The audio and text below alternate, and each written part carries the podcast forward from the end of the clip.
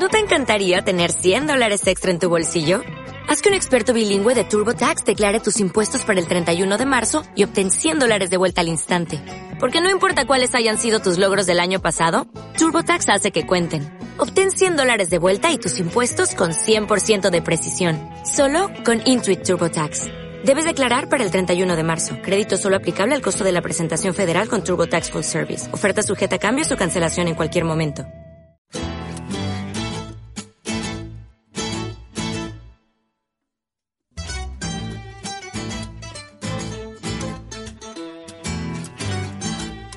A continuación presentamos Foro Ciudadano, programa de conversación, debate e información sobre temas ciudadanos, al aire en más de 100 emisoras situadas en todas las regiones del país. ¿Será posible un Chile dialogante? Conduce Vicky Quevedo.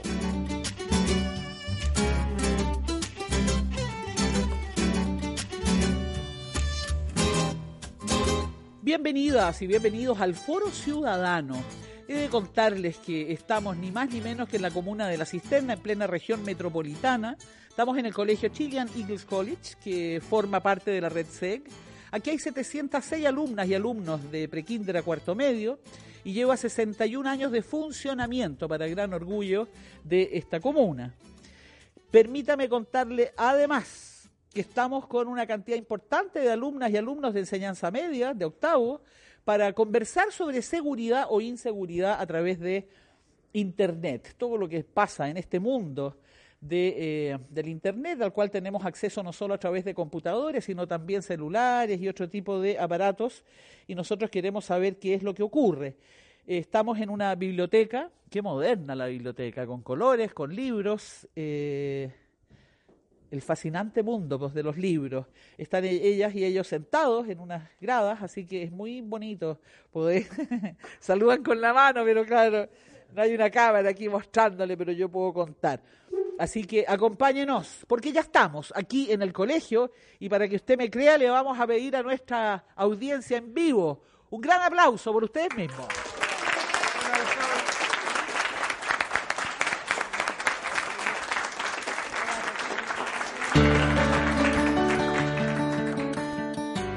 Nos acompañan en este programa, estamos en una mesa, están ellos sentados, describo yo la escena, están ellas y ellos están sentados. Le hemos pedido algo terrible, que apaguen sus celulares por 30 minutos para poder concentrarnos en el programa. Y estamos en una mesa delante de ellos con eh, dos varones. Nos acompaña Sergio González, dueño de casa, encargado de convivencia escolar de este establecimiento. Y junto a él estamos con Pablo, con Pablo Cristín, él es director ejecutivo de la Fundación Nativo, digital, que llevan eh, varios años trabajando en estos temas con la comunidad escolar. Así que yo feliz de poder conversar con ellos. Pero antes quiero recoger la opinión de las alumnas, de los alumnos, porque en estos tiempos de vida digital, de este enorme planeta que es el Internet y todo lo que podemos hacer ahí, lamentablemente se dan casos entre escolares de ciberacoso, de ciberbullying, también le llaman ataques cibernéticos. La pregunta que yo me hago, ¿ustedes hablan de estos temas en casa? Eh, sí, sí, los test se conversan en familia y tratamos los temas que son como peligrosos porque uno está expuesto a muchas cosas y hay muchos riesgos que uno no sabe qué hay detrás de la pantalla y con quién está hablando. Mm, básicamente no, no hay muchos tiempos para conversar en mi familia. ¿Por un problema de tiempo o porque los adultos con los que tú vives no se manejan en este tema? Básicamente por un tema de tiempo. De repente se ha intentado tocar el tema, pero no se da una instancia suficientemente prolongada como para abarcar bien ese tiempo. Eh, más que nada cuando yo era niña mis papás siempre me decían que no agregara a personas a Facebook o a Instagram o que no aceptara solicitudes de gente o que no hablara con otro tipo de gente. Y siempre me lo recalcaron cuando era chica, siempre hubo una edad apropiada para hablar de eso.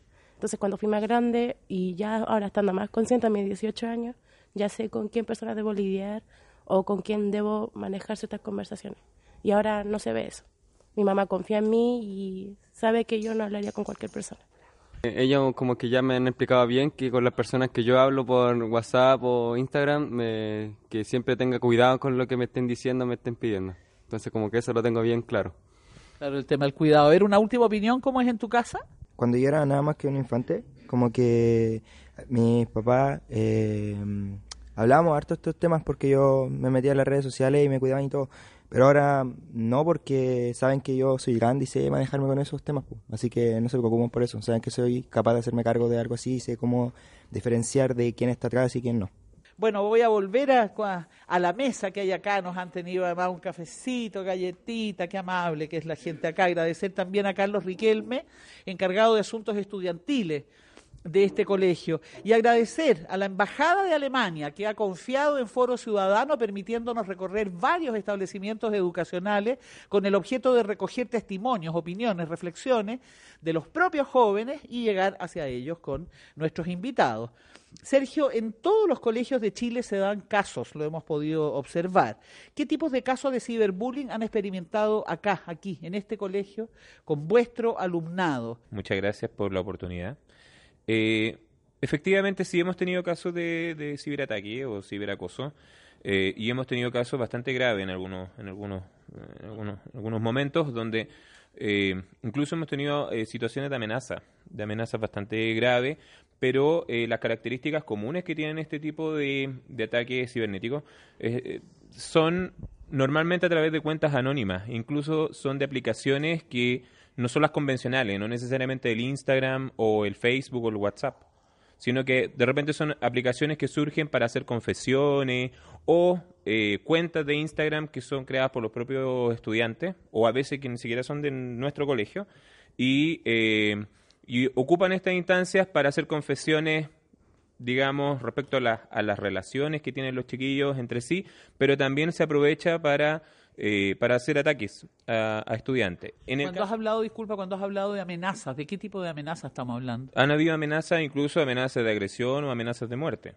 ¿Entre quiénes? ¿Te voy a matar a ti, eh, a tu polola, a tu pololo? si- no Eh, sé. Sí, normalmente lo hacen en contra de otras personas terceras.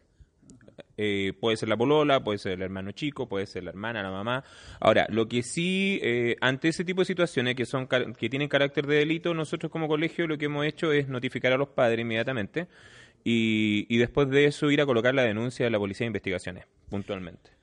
Ya le vamos a preguntar cómo reacciona la familia toda vez que es convocada para que sepa de una circunstancia como esta. Pero antes, Pablo, tú que eres director ejecutivo de Fundación Nativo Digital. ¿Te esperabas este tipo de respuestas que en general nos dijeron, salvo uno que otro caso, que sí han hablado de este tema en familia? Bienvenido a Foro Ciudadano. Qué rico que viniste. Tú no trabajas en este colegio y nos acompañaste hasta la cisterna para recoger la opinión de los jóvenes. Bienvenido. Oye, primero que todo, muchas gracias. Bacán estar aquí hoy día con ustedes. Eh, la verdad es que nosotros llevamos harto tiempo trabajando en colegios. Trabajamos más o menos desde 2015 en estos temas.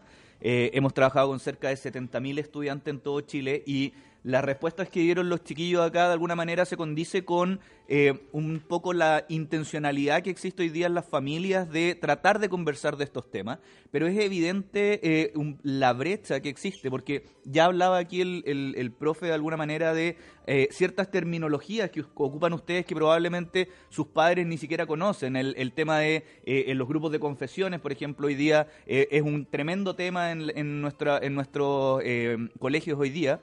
Y probablemente son muy pocos los papás que tienen eh, y- eh, claridad respecto de cómo funciona un grupo de confesiones. Eh, tienen eh, eh, léxicos eh, y, y terminologías eh, que de alguna manera hablan específicamente en estos espacios y pro- probablemente también los padres no tienen este, este conocimiento. Nosotros de hecho hace poco redactamos un diccionario que se llama El ciberacoso en 100 palabras y claro, hay palabras desde PAC que hasta ahora los papás probablemente no tenían ninguna, no, no hacían la relación más allá del pack de cerveza. O Pedro Aguirre Cerda, mi respeto a las comunas. Claro. Eh, Pero no, pero, no tiene nada que ver con eso, es, la- es un, eh, un intercambio de contenidos eróticos que tiene otra connotación, por lo tanto hay una serie de, eh, de conceptos que hoy día está utilizando la generación de nativos digitales que... eh, lo queramos o no, eh, están generando una brecha generacional y una brecha comunicativa entre eh, los adultos y eh, lo- los niños. Entonces, eh, el, el riesgo hoy es que en la medida en que esta brecha se va acrecentando, eh, cada vez más vamos eh, perdiendo control y contención respecto de lo que le puede pasar a los niños. Hoy día lo que nosotros vemos es que hay una especie de abandono. Nosotros hablamos de, un término que se llama huérfanos digitales. Básicamente los chicos están entrando en un territorio en el que... tienen acciones y, interacciones dentro de este ecosistema digital, pero en la práctica no tienen mayor manejo respecto de eh, tecnología. Si tú, eh, no, sé si ustedes trabajan con, mucha tecnología, pero eh, nosotros hemos hecho algunos trabajos últimamente en, los colegios. Trabajamos además a, partir de ciertas plataformas y nos damos cuenta que eh, cuando ya empiezas a, a- entrar en niveles de eh, trabajo técnico en las tecnologías, no hay mayor capacidad, sino que lo que tienen es un nivel de usuario de interacción que eh, lo que hoy día están haciendo básicamente es interactuar a partir de un proceso súper inductivo e intuitivo que tienen estas redes sociales. O sea, eh, hoy día cualquier persona puede eh, editar una foto, mandar un video, pero a la hora de eh, generar alguna acción mayor, eh, por ejemplo, eh, generar una planilla de cálculo hacer algún tipo de programación para hacer una app o algo por el estilo, la verdad es que estamos muy lejos de eso. Entonces, en la práctica, en este espacio, los chicos están creciendo en un entorno que es muy atractivo, porque hay una, hay una cuestión que, que los neurocientíficos eh, lo llaman el efecto dopamina, eh, que es una... No sé si lo han escuchado ustedes. ¿Alguien, ¿alguien ha escuchado el efecto dopamina? Se lo, se lo explico El no, rápidamente. el no es masivo. Se lo explico Con rápidamente. el efecto dopamina. Pero es entretenido, interesante Es saberlo. muy entretenido. Ah, ya, a ver, vamos. El efecto dopamina, la, dopamina es un neurotransmisor que se activa cada vez que te dicen eh, que estás haciendo algo correcto. Es un poco el, concepto de los perros de Pavlov, el, ejercicio psicológico eh, que, demuestra un poco la conductualidad. Entonces, ¿qué es lo que pasa? Cada vez que nosotros subimos una foto y recibimos un like, sentimos como que nos estuvieran haciendo cariño en la espalda o como que nos estuvieran dando un aplauso, ¿cierto? Entonces, cada vez que nosotros recibimos ese like, estamos activando este neurotransmisor que se activa dentro del, sistema de gratificación o recompensa del cerebro y lo que hace el cerebro es decir, bacán, lo estáis haciendo tan bien que sigue haciéndolo. Por lo tanto, empieza a generarse un proceso adictivo y que lo que genera es que en la medida que tú vas interactuando cada vez más en este espacio, te va llamando más la atención y, y vas a tener más interés de estar en ello. Por eso, hoy día, lamentablemente, vemos ciertos grados de adicción en eh, chicos que pasan mayor tiempo dentro de este ecosistema digital en ciertos momentos. ¿Ustedes están de acuerdo con eso? ¿Con lo que él recién ha dicho? ¿O complementarían algo? ¿No están de acuerdo? ¿Alguna opinión por acá? Sí. Me corro yo con el micrófono. Hay varios estudiantes aquí. Estamos en una biblioteca. Cuéntame. Que más que nada como el sistema de adicción hacia las redes sociales es un, por decirlo así, un concepto social de hecho a la falta de la atención que han tenido mediante sus vidas igual. Tiene que ver igual también mucho del contexto porque igual como la mayoría de los papás trabajan, los dos trabajan, buscan un refugio dentro de las redes sociales cuando le dan like y cosas así se sienten bien, se sienten como que los felicitan. Y eso igual es como súper importante las cosas que están pasando hoy en día en cuanto a la sociedad y porque mismo los niños no saben expresarse frente a sus propios ideales.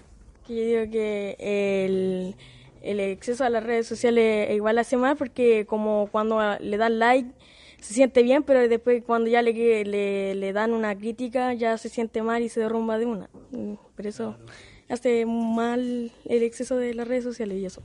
¿Cuántos años tienes tú? Yo tengo 13. 13 años, ve usted ya con todo tipo de información. Eh, cuando nos contaba vuestro encargado de convivencia escolar acá en el colegio respecto de amenazas que a veces se han dado por cuentas anónimas, es complejo cuando a veces somos cómplices de aquello. Cuando vemos que mi amiga, mi amigo lo está haciendo y no me atrevo a decirle flaco para. Eso es peligroso, eso es grave, puede generar un problema no menor. Pero el flaco no para, yo me quedo callada y en ese minuto me transformo en cómplice. Es muy complicado porque para efectos de las leyes y eso uno es tan responsable el cómplice como quien lo hace. ¿Qué les parece a ustedes eso de cuentas anónimas y a través de esas cuentas degradar a una compañera, a un compañero? Sí. A mí quizás nunca me pasó en el colegio, pero sí obviamente me pasó eh, con el ciberacoso. Que esta persona todos los días en el verano, durante este verano, eh, me mandaba así mensajes así como desanimándome en pocas palabras, como denigrándome a mí. Y no denigra, no, no metía a mi familia y metía a los demás. Y me afectaba mucho a mí. Y independientemente si fuera o no del colegio, lo recibí, recibí esa cosa. Y más que nada casi terminé en un psicólogo debido a eso, casi. Pero pude lidiar con eso, pude pararlo. ¿Alguna otra opinión respecto de estas amenazas? Sí. de que igual eso de crear cuentas anónimas para mí es como muy cobarde para esa persona. O sea, ya, bueno, si piensas mal de él, díselo a la cara y luego que él te conteste con lo que debe decirte. Pero ya así, hacer cuentas anónimas es como decirlo con una máscara, no a la cara en sí. Em, recalcando lo que dice mi compañero, que también encuentro que es un acto de cobardía y otra cosa que deteriora nuestra sociedad como adolescente, porque inculca la contradicción de las personas que dicen que son frontales y ocurren a las indirectas para hacer el anonimato. Y, y inculca más violencia, porque últimamente estábamos demasiado a la defensiva. Yo creo que es el acto de cobardía del anonimato, en este caso, que deteriora completamente todo. Estamos escuchando Foro Ciudadano. Este programa está disponible en el portal forociudadano.cl. Usted también puede escuchar las más de 1.200 ediciones que hemos realizado desde el año 2001, puesto que donamos nuestro archivo histórico al Museo de la Memoria y los Derechos Humanos. Ingrese a archivoradial.museodelamemoria.cl. Allí está Foro Ciudadano. Busque por nombre de entrevistada, entrevistado o el tema que usted desee.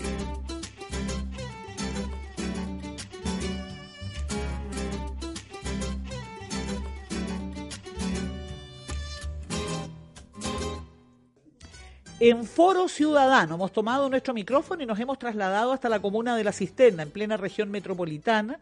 Estamos en un colegio, en el colegio Chilean Eagles College, que han tenido la gentileza de recibirnos acá y convocar a su alumnado desde octavo básico y hasta cuarto medio con el objeto de venir a la biblioteca. Hay, todas ellas y ellos sentados, es muy emocionante para uno eh, poder hacer radio de esta manera, recogiendo opiniones, testimonios, cómo ellos lo viven, lo que han escuchado, cómo lo sienten, las voces de la juventud que son fundamentales. Aquí ya no tenemos ni niñas ni niños, aquí tenemos jóvenes de octavo a, cuarto medio, como lo señalaba, ya, ya es ciudadanía activa. Eh, son bastante autónomos en tantas cosas y nuestro foco está puesto en la seguridad digital. ¿Cómo? Como radio podemos colaborar para que usted que está escuchando el programa en las 16 regiones pueda reflexionar sobre cómo está el tema de la seguridad o la inseguridad en el futuro de Chile, porque son nuestros jóvenes, mujeres y hombres que se están hoy día formando en la escuela. Estamos junto a Sergio González, dueño de casa, encargado de convivencia escolar de este establecimiento. Estamos en una mesa sentados adelante y un poquito más allá están todos los estudiantes eh, también sentados y junto a él, al dueño de casa, estamos con Pablo Cristín, director ejecutivo de Fundación Nativo Digital. Siempre agradecemos a la Embajada de Alemania que nos ha colaborado con el objeto de poder recorrer distintos establecimientos educacionales y así recoger la opinión que tanto nos importa en Foro Ciudadano, la opinión de las mujeres y hombres jóvenes, ¿Qué es lo que están reflexionando? Tú ibas a decir algo, Pablo, y nos fuimos a la pausa. ¿Qué iba a decir usted? Creo que eh, surge de inmediato un poco este, este tema de em, eh, la cobardía que existe detrás de este, de este espacio anónimo. Nosotros esto lo hemos graficado a través de, una conceptualización que se llama la disociación de la realidad eh, y, la, la, disociación de la responsabilidad. Perdón.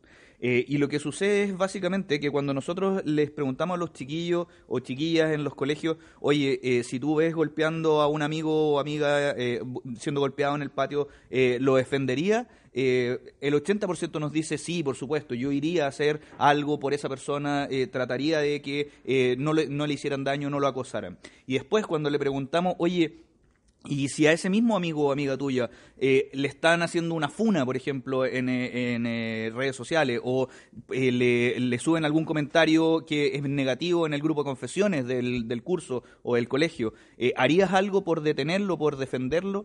Y ahí es como, no, pues, profe, porque no, ¿Y, y, por qué no lo harías? Normalmente es porque la reacción de eso puede afectar en su propia identidad digital. Y justamente eh, para muchos de, los chiquillos y chiquillas hoy día, la identidad digital es tanto o más importante que la identidad análoga. Y lo que eh, explica un poco esta disociación de la responsabilidad es que entienden que hay ciertas normas que aplican al mundo análogo. Si, hay- si alguien golpea a otro es malo, por lo tanto tengo que detenerlo. El Pero- análogo es el cara a cara, es cuando Claro, te toco, cuando te huelo, cuando estoy contigo, cuando te veo. Exactamente. En cambio, el digital es a través de Internet, por Exactamente. Entonces entienden que hay ciertas reglas en el mundo análogo, pero esas reglas no necesariamente aplican para el mundo virtual. Entonces cuando les preguntáis, oye, hacer un meme es algo que puede ser denigrante para una persona, muchos dicen, no, pero si es una broma, pues, profe. Entonces como que queda un poco en esta nebulosa de... eh, que hay ciertas cosas que no son tan graves en el, en el espacio virtual. Una Y- broma que la pueden ver miles de personas. Absolutamente. O sea, entrando a la, a la red ya esto se, se construye como parte de la huella digital de los chiquillos y chiquillas que están en, e- en ese, en ese comentario y los va a acompañar por el resto de sus vidas. La huella digital no desaparece. La huella digital. ¿Conocen ustedes ese concepto de la huella digital? Porque a veces cuando uno es adulta, ¿no es cierto? Y va a un banco a hacer un trámite, le dicen que ponga el dedito, que deje su huella, la huella. Pero la huella digital, ¿lo habían escuchado antes? ¿No lo habías escuchado? Eh, yo sinceramente no lo he escuchado solamente eso de la huella digital que tenemos en las manos. No, yo tampoco sé nada porque los trámites no nunca he ido yo al banco. Yo creo que la huella digital se refiere como dejar una marca, claramente, ya que una huella, cuando uno va al banco deja su huella, obviamente es, perman- es permanentemente, pero una huella digital creo que se refiere a cuando uno puede hacer una publicación y alguien la responde de otra forma diferente. Deja una marca para nosotros si es una indiferencia que nos hace, nos hace hacia el mundo. La huella digital no es como la identidad que nosotros mismos creamos en Internet. Eh, Sería eso, ¿no? Ya que debido en persona obviamente uno es muy distinto a lo que muestra en redes sociales. Eso es lo interesante del lenguaje, que uno utiliza una palabra sin pensar en todo lo que la gente puede entender de esa palabra. La huella digital es el camino que yo dejo. Si ustedes ingresan a internet y ponen mi nombre, va a aparecer ahí los artículos que he escrito, la página, eh, mi cuenta en Facebook, mi cuenta en Twitter, va a aparecer el- todas las fotos que he subido, mi amado hijo, que en muchas oportunidades aparece. La huella, ¿cuál es la huella que yo dejo? ¿Cuál es el camino que yo dejo? Y eso no se borra. Ustedes pueden escribir algo y borrarlo, pero de Internet jamás se borra. Es muy fácil recuperar todo lo que ustedes han borrado. Por eso es que hay que tener mucha responsabilidad respecto a lo que ahí se hace. Esa es la huella digital. ¿Cuál es la huella que tú has dejado toda vez que has estado en las plataformas en las que has participado o cuando alguien te ha mencionado? ¿Cuál es tu vida dentro de Internet? Eso está todo registrado y esa es la huella. ¿O no, profe? Absolutamente, sí. Y lo interesante es que... ¿Apruebo el ramo o repruebo? No, completamente aprobado, saben mucho acá. Eh, creo que tienen súper claro como el, el concepto del tema aquí es que hay, hay dos elementos que son fundamentales de la huella digital. Uno, eh, que es justamente todo lo que nosotros subimos. La huella digital se construye de tres formas. Por, en la- por lo que nosotros subimos, por, los, por lo que otros suben por nosotros. O sea, por ejemplo, cuando estáis haciendo una historia y te etiquetan, también es parte de tu huella digital. Y la última es toda aquella información que no tenemos idea que nosotros estamos entregando. Como por ejemplo cuando sacamos una foto en Instagram, automáticamente tira el lugar donde la estamos sacando. ¿cachai? Esa información es parte también de nuestra huella digital. Si alguien quisiera saber qué fue lo que hicimos las últimas 24 horas, hoy día de hecho se, se utiliza mucho para cuando ocurren eh, eh, delitos en estas materias de cibercrimen, yo puedo saber rápidamente, a, partir de las publicaciones que se hicieron en redes sociales, puedo saber rápidamente qué sucedió en las últimas 24 horas de vida de una persona, dónde estuvo, qué comió, qué hizo, qué le gustó. Y lo riesgoso de eso es que intentemos lo que intentemos, borrar la huella digital es muy difícil. Yo siempre les doy el ejemplo, ¿le ha pasado alguna vez esto de cuando estáis hablando con varios chats al mismo tiempo de WhatsApp y de repente te mandáis un, un mensaje equivocado y es como, chuta, borrar, borrar, borrar. Y lo vaya a borrar y lo borráis para ti mismo. Y queda, y queda el, el- el- el mensaje en el grupo y decís, chuta, ¿cómo lo borro? Bueno, eso es lo mismo que intentar borrar una foto de tu huella digital. Cuando nosotros subimos una foto a internet, esa foto se va y se copia automáticamente, inmediatamente, en más de 10 servidores en no más de 3 segundos. Eso quiere decir que tu foto desapareció de tu teléfono y ya está en la nube, copiado en servidores en Palo Alto, en California, en Japón, en Brasil, en México, porque son sistemas de seguridad que se replican. En la, en la práctica, hoy día no sé si ustedes supieron este caso del el nido.org.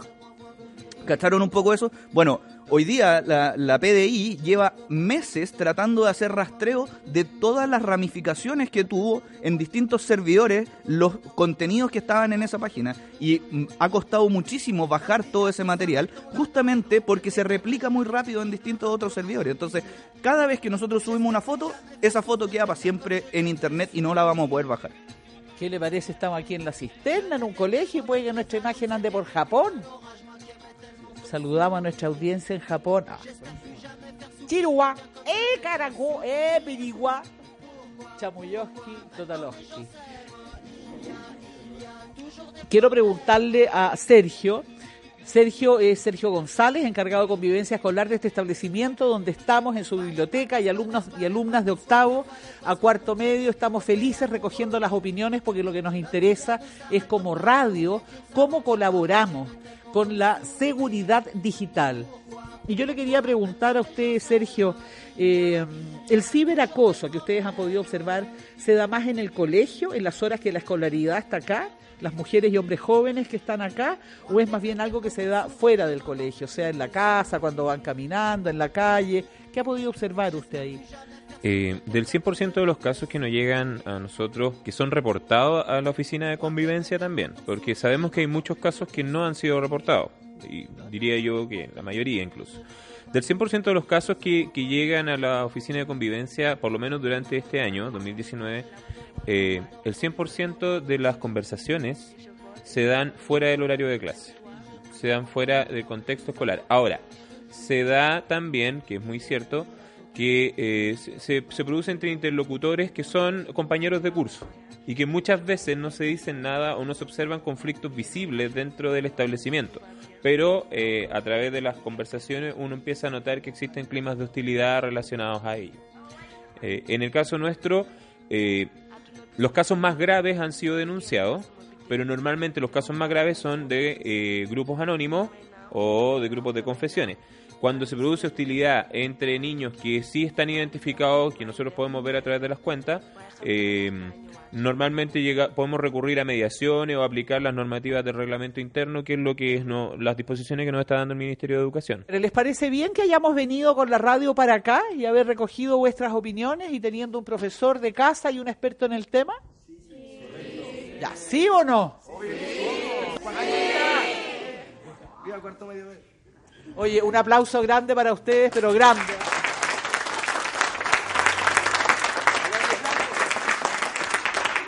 ¿Qué me quería decir usted que quedó con cara frustrado?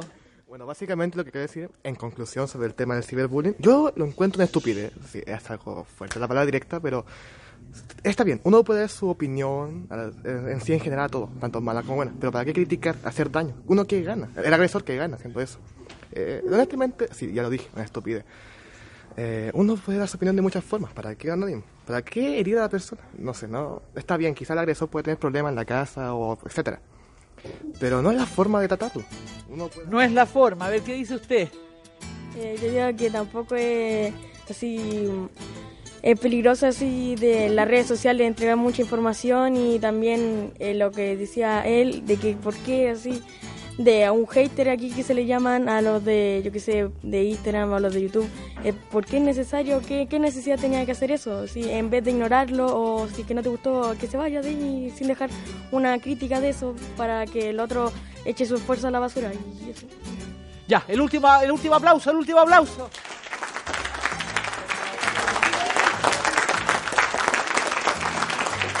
Muchas gracias, ¿ah? muy amable, muchísimas gracias. Hemos escuchado Foro Ciudadano. Si llegó tarde al programa, lo puede escuchar íntegramente en www.forociudadano.cl. Conduce y dirige Vicky Quevedo.